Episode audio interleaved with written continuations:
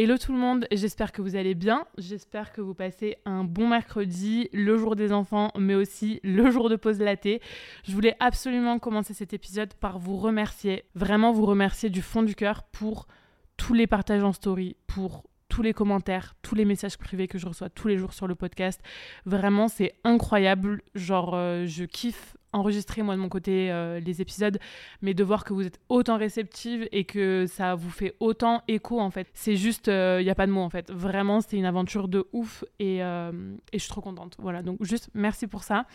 On va passer très vite au sujet du jour qui est les contenus longs sont-ils morts? C'est vraiment une question que je reçois très très régulièrement, je dirais même quasi tous les jours en message privé. Je vois aussi énormément de stories d'influenceurs, d'entrepreneurs qui se plaignent entre guillemets euh, voilà, de, du changement en fait de paradigme contenu long vs contenu court en mode on en a marre des contenus courts, on en a marre de TikTok, on en a marre des Reels, on veut euh, que les formats longs soient plus mis en avant parce que en gros les contenus courts c'est de la merde si je schématise un peu, si je grossis le trait. Mais voilà, je voulais absolument du coup en faire un épisode de podcast. Au départ je voulais en faire un, un post Insta tout simplement, mais je me suis rendu compte qu'il y avait trop de sujets en fait, trop de choses à dire donc je me suis dit que l'épisode de podcast ce serait parfait. Alors déjà, pour qu'on se mette un peu d'accord, qu'est-ce qu'un contenu court et qu'est-ce qu'un contenu long? Parce que euh, bah, peut-être que vous savez pas, enfin même moi, il n'y a pas de définition en fait euh, vraiment précise de ce qu'est un contenu long et de ce qu'est un contenu court. Je vais vous expliquer un peu la différence que je fais entre les deux. Pour moi, le contenu court, c'est vraiment un contenu que j'appelle snack, c'est-à-dire que on consomme très très rapidement, soit qu'on regarde très rapidement, soit qu'on écoute très rapidement, soit qu'on lit très rapidement.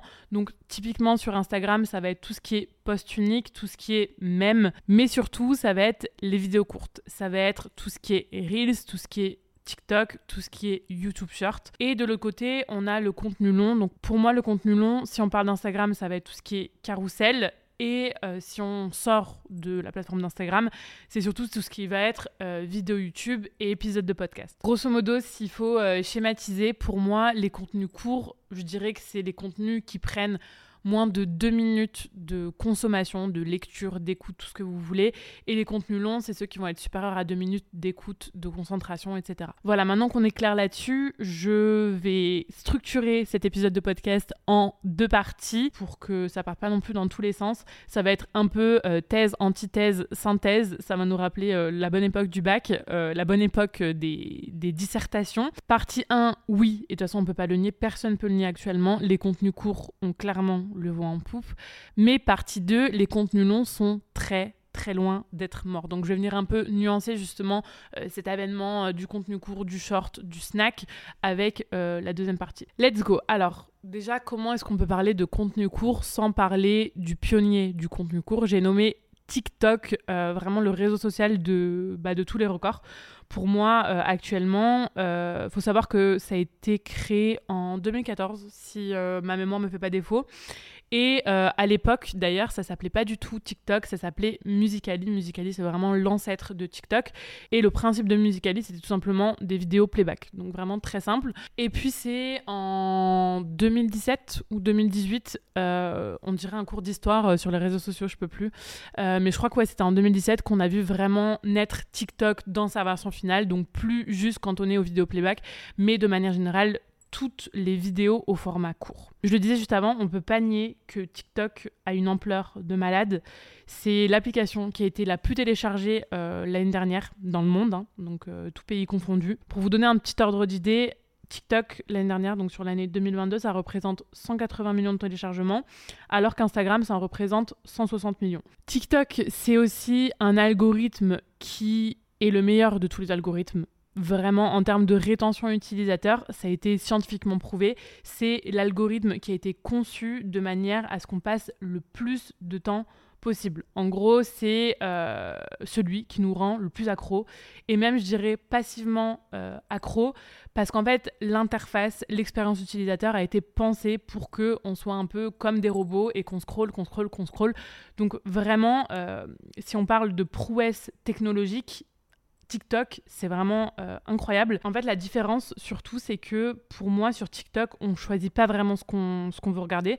En tout cas, beaucoup, beaucoup moins, parce que ça fonctionne pas du tout avec un moteur de recherche. Enfin, il y a un moteur de recherche, mais il est très, très peu utilisé.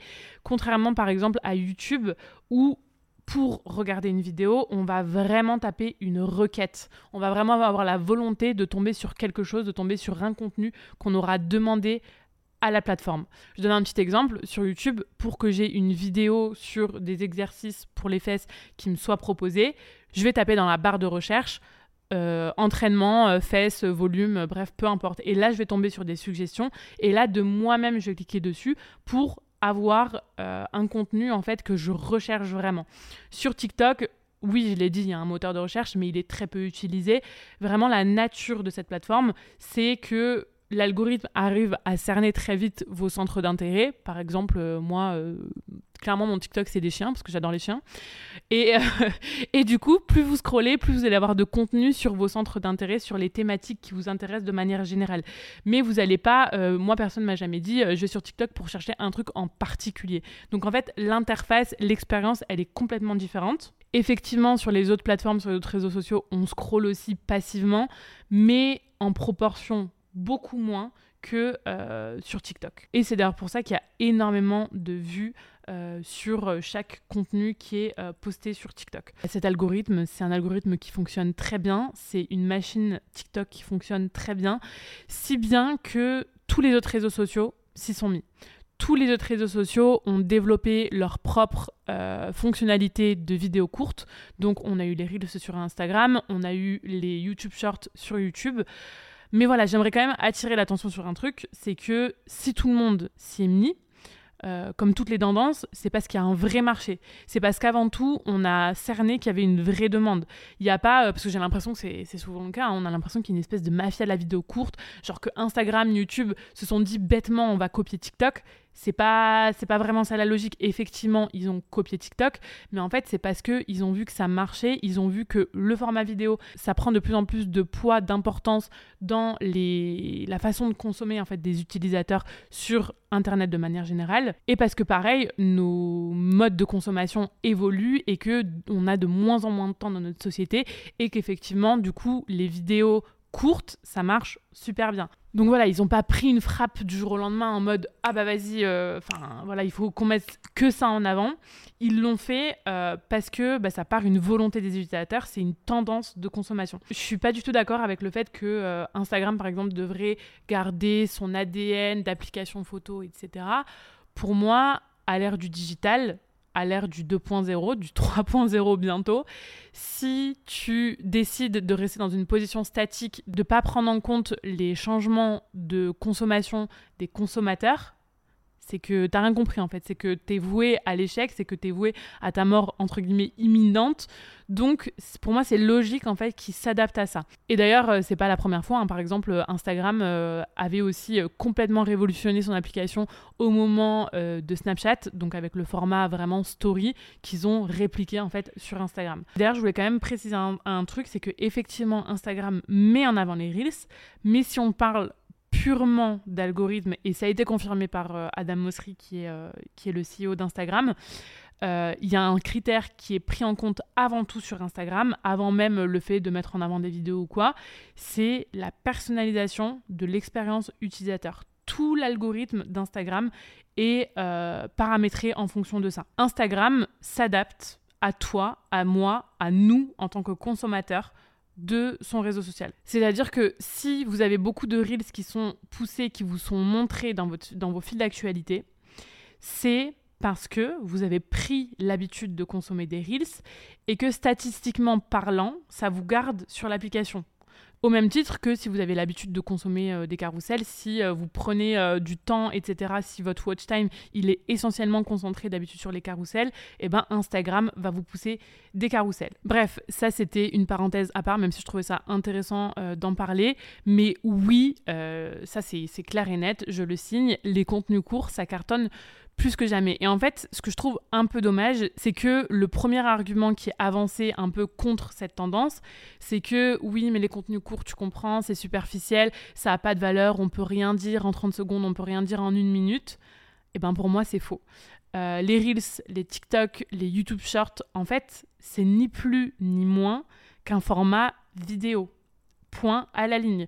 Vous n'êtes pas obligé de danser, vous n'êtes pas obligé de pointer des trucs du doigt, vous n'êtes pas obligé euh, de faire du playback. Vous pouvez très bien faire des choses qui sont très qualitative. En fait, c'est à vous d'en faire ce que vous voulez. Vous pouvez faire des reels face caméra, vous pouvez faire des tutos pour montrer votre expertise, vous pouvez faire des reels de motivation avec une voix off pour faire passer de vrais messages, vous pouvez faire des reels drôles. Euh, vraiment, les reels drôles, euh, ça peut être aussi euh, tout simplement une accroche qui soulève derrière de vrais sujets, de vrais messages encore une fois. Vous pouvez faire aussi des reels qui sont cinématiques, si vous avez une marque par exemple. Enfin bref, vous pouvez en faire vraiment ce que vous voulez. Donc ça, c'est vraiment une bonne nouvelle, c'est que peu importe ce que tu fais actuellement, peu importe ta thématique, peu importe ton positionnement, tu peux adapter euh, le format vidéo courte à l'infini. Il faut vraiment juste, en fait, euh, think outside the box, super l'anglais, mais vraiment c'est le mot d'ordre, vous pouvez faire ce que vous voulez euh, de ce format-là. Maintenant que j'ai fait mon petit topo, que j'ai donné mon avis sur le contenu court, on va parler du contenu long parce que vraiment c'est un vrai sujet. J'ai l'impression que tout le monde pense actuellement que les contenus longs sont morts, que ça sert plus à rien de s'investir dans le podcast, dans YouTube, dans les carousels, etc. C'est vraiment des questions que je reçois hein, tous les jours. Est-ce que ça sert à quelque chose voilà, de s'investir sur des formats et de, passer du temps à créer des formats qui sont beaucoup plus longs? Parce que j'ai l'impression que ce qui marche, c'est juste euh, les contenus courts. Je vous le dis, je vous le signe, je vous l'acte, vraiment, les contenus longs, ils sont très très très loin d'être mort. J'ai dit que TikTok prenait de l'ampleur et c'est vrai, hein, mais euh, en fait j'en ai un peu marre que certains experts, entre guillemets, parce que c'est aussi ce qu'ils veulent vendre, en face des caisses avec TikTok en mode regardez les vues qu'on peut faire sur TikTok, c'est impressionnant, ça fait euh, des millions de vues facilement, etc. Alors certes, bien sûr que c'est impressionnant en termes de visibilité pure, mais il faut quand même nuancer ce schmilblick, c'est que c'est pas juste avec ce critère-là qu'on analyse une situation d'ensemble. En fait, c'est trop simpliste de dire oui, ça fait des vues sur TikTok. Ok, ça fait des vues, mais on monte pas un business avec des vues. On vend pas avec des vues. On vend pour moi avant tout, et c'est le plus important, grâce à une qualité d'audience. Et c'est là où je vais euh, bah, clairement nuancer euh, le pouvoir de TikTok, c'est que TikTok a une moyenne d'âge qui est très très basse. Il faut savoir que 50% des gens qui sont sur TikTok ont moins de 24 ans. Contre, euh, je crois que c'est à peu près 35% euh, pour Instagram et YouTube, donc 35% euh, des utilisateurs qui ont moins de 24 ans. Et si on prend le podcast, c'est encore plus frappant, 60% des auditeurs de podcast ont entre 26 et 39 ans. Donc la qualité d'audience n'est pas du tout la même. En fait, le pouvoir d'achat pour moi, est beaucoup moins fort sur TikTok, par exemple, que sur Instagram. Et ça se confirme pour moi avec les annonceurs. Il n'y a rien de mieux que euh, cet euh, exemple-là. C'est que les coûts de publicité sont bien plus élevés sur YouTube et sur Instagram que sur TikTok.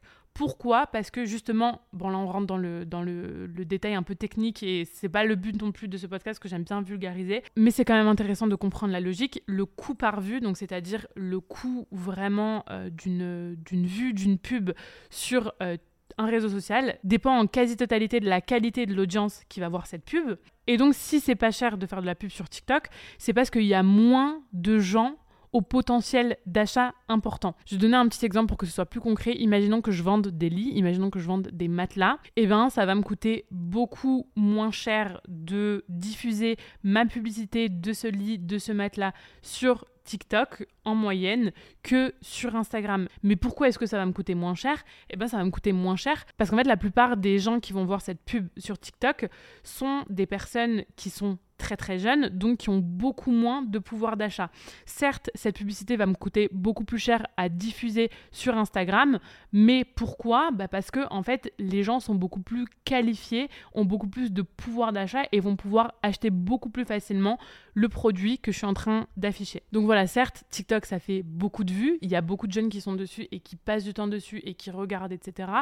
Mais ce ne sont pas forcément ces personnes-là qui vont avoir un potentiel, un pouvoir d'achat qui va être important. Donc là, on parle vraiment de qualité d'audience. En plus de cette qualité d'audience, pour moi, on vend surtout grâce à la qualité de la relation qu'on entretient avec une audience. Et là, pour moi, le conseil, il est entre guillemets encore pire pour les contenus courts, pour les plateformes à contenu court. Parce que bah, pour moi, c'est pareil, hein, juste à constater, le top 1% euh, des plus gros entrepreneurs et des plus gros influenceurs, c'est-à-dire ceux qui génèrent le plus de chiffres d'affaires, ont forcément une plateforme longue, soit YouTube, soit le podcast. Et ça, vraiment, toutes thématiques confondues. Euh, je sais pas, moi, si on prend euh, dans l'influence, pour moi, la numéro un, c'est Léna, bah, elle a YouTube et le podcast maintenant. Si on prend euh, le business en ligne en France, pour moi, la numéro un, c'est Aline, elle a un podcast. Si on prend Chloé Bloom, pareil, dans la thématique du dev perso, elle a le podcast et elle a YouTube. Enfin bref, tous les acteurs les plus importants de chaque thématique ont forcément une plateforme longue. Et d'ailleurs, j'ai déjà eu accès, entre guillemets, euh, parce que je connais bien le monde des agences, aux tarifs euh, d'influenceurs. Et franchement, c'est flagrant la différence de coût entre les influenceurs qui n'ont pas de plateforme longue et ceux qui en ont. C'est-à-dire que actuellement, les influenceurs qui se tarifent le plus cher pour des placements de produits, ce sont euh, des, influenceurs qui ont YouTube ou le podcast. Pourquoi est-ce qu'il y a cette telle différence d'impact? Pour moi, c'est simple, c'est parce que en tant qu'abonné, en fait, on va être bien plus attaché à un entrepreneur ou à un influenceur qu'on a eu le temps d'apprécier longtemps au travers de YouTube ou du podcast, plutôt qu'à un entrepreneur ou un influenceur qu'on voit euh, de temps en temps euh, dans son feed Instagram, à travers un Reels, où on prend même pas le temps de regarder le contenu jusqu'à la fin. Et surtout parce que, en fait, en tant qu'abonné, pareil, on va être bien plus susceptible d'acheter un produit ou un service d'un youtubeur ou d'un podcasteur parce qu'on aura eu le temps d'apprécier, d'évaluer, de mesurer ses compétences et ses talents. On n'a pas confiance en quelqu'un euh, au point d'acheter chez lui quand on l'a vu 15 secondes dans une vidéo, ça, ça n'existe pas. La confiance, c'est quelque chose qui s'acquiert vraiment dans la durée. Et la confiance, c'est un facteur clé pour motiver une vente. Et c'est ce qui m'amène à faire le constat suivant, les amis, vraiment retenez bien ça, c'est que une vue sur TikTok ne vaut absolument pas une écoute de podcast ou encore une vue sur un reel ne vaut absolument pas un visionnage de vidéo YouTube. C'est quoi la différence? Quand quelqu'un euh, écoute un épisode de podcast, il passe un vrai moment de qualité en fait dont il va souvenir et finalement qui va semer euh, des graines avec ce podcasteur. Pareil, quand quelqu'un regarde une vidéo YouTube, cette personne-là euh, passe un vrai moment de qualité dont elle va se souvenir et qui, pareil, va semer des petites graines avec ce YouTuber. Et d'ailleurs, j'ai trouvé une stat super intéressante et qui m'a genre juste euh, confirmé dans ce que je pense du podcast, c'est que 8 podcasts téléchargés sur 10 sont intégralement écoutés, c'est-à-dire sont écoutés du début à la fin, de la première seconde à la dernière seconde. La qualité d'attention n'est absolument pas la même sur les contenus courts. Sur les contenus courts, on a vraiment une attention d'un enfant de 4 ans. Et c'est pour ça que ça me fait vraiment rire quand j'entends euh, des gens dire euh, Mais attends, t'as vu, euh, elle, elle a 500 000 abonnés sur TikTok. Ok, c'est peut-être impressionnant en fait en termes de chiffres, en termes de vanity metrics, mais ça, businessment parlant, ça vaut peut-être, je sais pas moi, 5000 abonnés sur Instagram, en fait, tout juste. Ça c'est dit pour moi, après ça reste que mon avis, on peut être euh, très bien en désaccord avec moi, hein, mais YouTube, dans les années qui viendront, ça restera plus que jamais un canal de communication de ouf en termes de business. Et encore une fois, je ne parle pas de visibilité pure, uniquement visibilité, mais de business. Et by the way, euh, ça reste actuellement le réseau social le plus utilisé en France devant Instagram, qui encore Instagram est devant TikTok. Donc encore une fois, euh, le nombre de téléchargements, hein, c'est une chose, mais ça ne veut pas tout dire. Et euh, deuxième euh, plateforme qui pour moi, pareil, est hyper intéressante à utiliser, c'est le podcast. Et pour moi, le podcast, c'est vraiment le format, même encore plus que YouTube, qui va exploser dans les années qui vont arriver. Il n'y a rien qu'à analyser le marché. aux États-Unis, il y a une augmentation de 50% d'auditeurs de podcasts entre 2020 et 2021. C'est énorme, mais c'est genre juste énorme. Et en fait, on sait qu'en France, on a toujours 5 ans de retard euh, sur les États-Unis. Et il y a un autre signal qui trompe pas, qui trompe jamais, c'est que les influenceurs, qu'on le veuille ou non, qu'on aime ou pas les influenceurs, peu importe ce qu'on en pense, les influenceurs sont pour moi le thermomètre de la société. Le thermomètre de la démocratisation d'une habitude de consommation. En France, ils ont propulsé YouTube euh, il y a 10 ans et ils sont en train pour moi de propulser le podcast. 2021, il y avait aucun influenceur présent sur la plateforme de podcast. 2022, il y en a eu une dizaine. Les précurseurs, il y a eu Contre-soirée de Anna Verrier, il y a eu Simple Caféine de euh, Léa, il y a eu, euh, bah forcément, comment ne pas la citer, euh, Canapé 6 places de Léna. 2023, vous verrez qu'il y en aura encore beaucoup, beaucoup, beaucoup plus et ça va aller que dans ce sens-là. Je sais, je suis au courant hein, que le podcast, n'est pas une plateforme qui date d'hier. Euh, les premiers euh, entrepreneurs en France qui ont commencé à utiliser le podcast, ça date, euh, ça remonte hein, vraiment d'il y a 5-6 ans maintenant. Mais en fait, ce que je veux dire, c'est que le podcast va vraiment devenir mainstream. Et c'est logique parce que ça correspond de plus en plus au mode de consommation qu'on a en fait, le podcast, c'est hyper pratique. On peut écouter un épisode de podcast quand on conduit, on peut écouter un épisode de podcast quand on fait le ménage, on peut écouter un épisode de podcast sous la douche. En fait, il n'y a aucune contrainte autour du podcast et c'est ça qui en fait que euh, c'est juste une plateforme qui va encore monter et monter et monter. Conclusion de ce podcast, parce que je m'adresse à des entrepreneuses, ayez une stratégie no, like, trust complète. Pour moi, certes, les contenus courts doivent être utilisés, mais doivent être utilisés surtout pour vous faire connaître, c'est-à-dire pour participer à la première étape justement de ce parcours No Like Trust. Il faut le voir comme une première pierre à l'édifice, mais les contenus longs, c'est-à-dire les carousels Instagram, les podcasts, les vidéos YouTube, c'est ce qui va vous permettre de travailler sur le like et sur le trust de manière vraiment beaucoup plus profonde. Donc on s'en fout si ce sont des plateformes ou des contenus qui font moins de vues, puisqu'en fait ce sont des contenus et des plateformes qui vont faire plus d'oseille. Et c'est ce qu'on veut nous en 2022, développer nos business. Donc voilà, c'est vraiment le message de ce podcast. J'espère que cet épisode n'aura pas été trop brouillon, que euh, vous aura plu, qu'il vous aura intéressé, qu'il vous aura donné euh, plus de perspectives, plus d'angles de vue. Merci de m'avoir écouté jusqu'à la fin si c'est le cas et je vous dis à très bientôt dans un nouvel épisode de Pause Laté.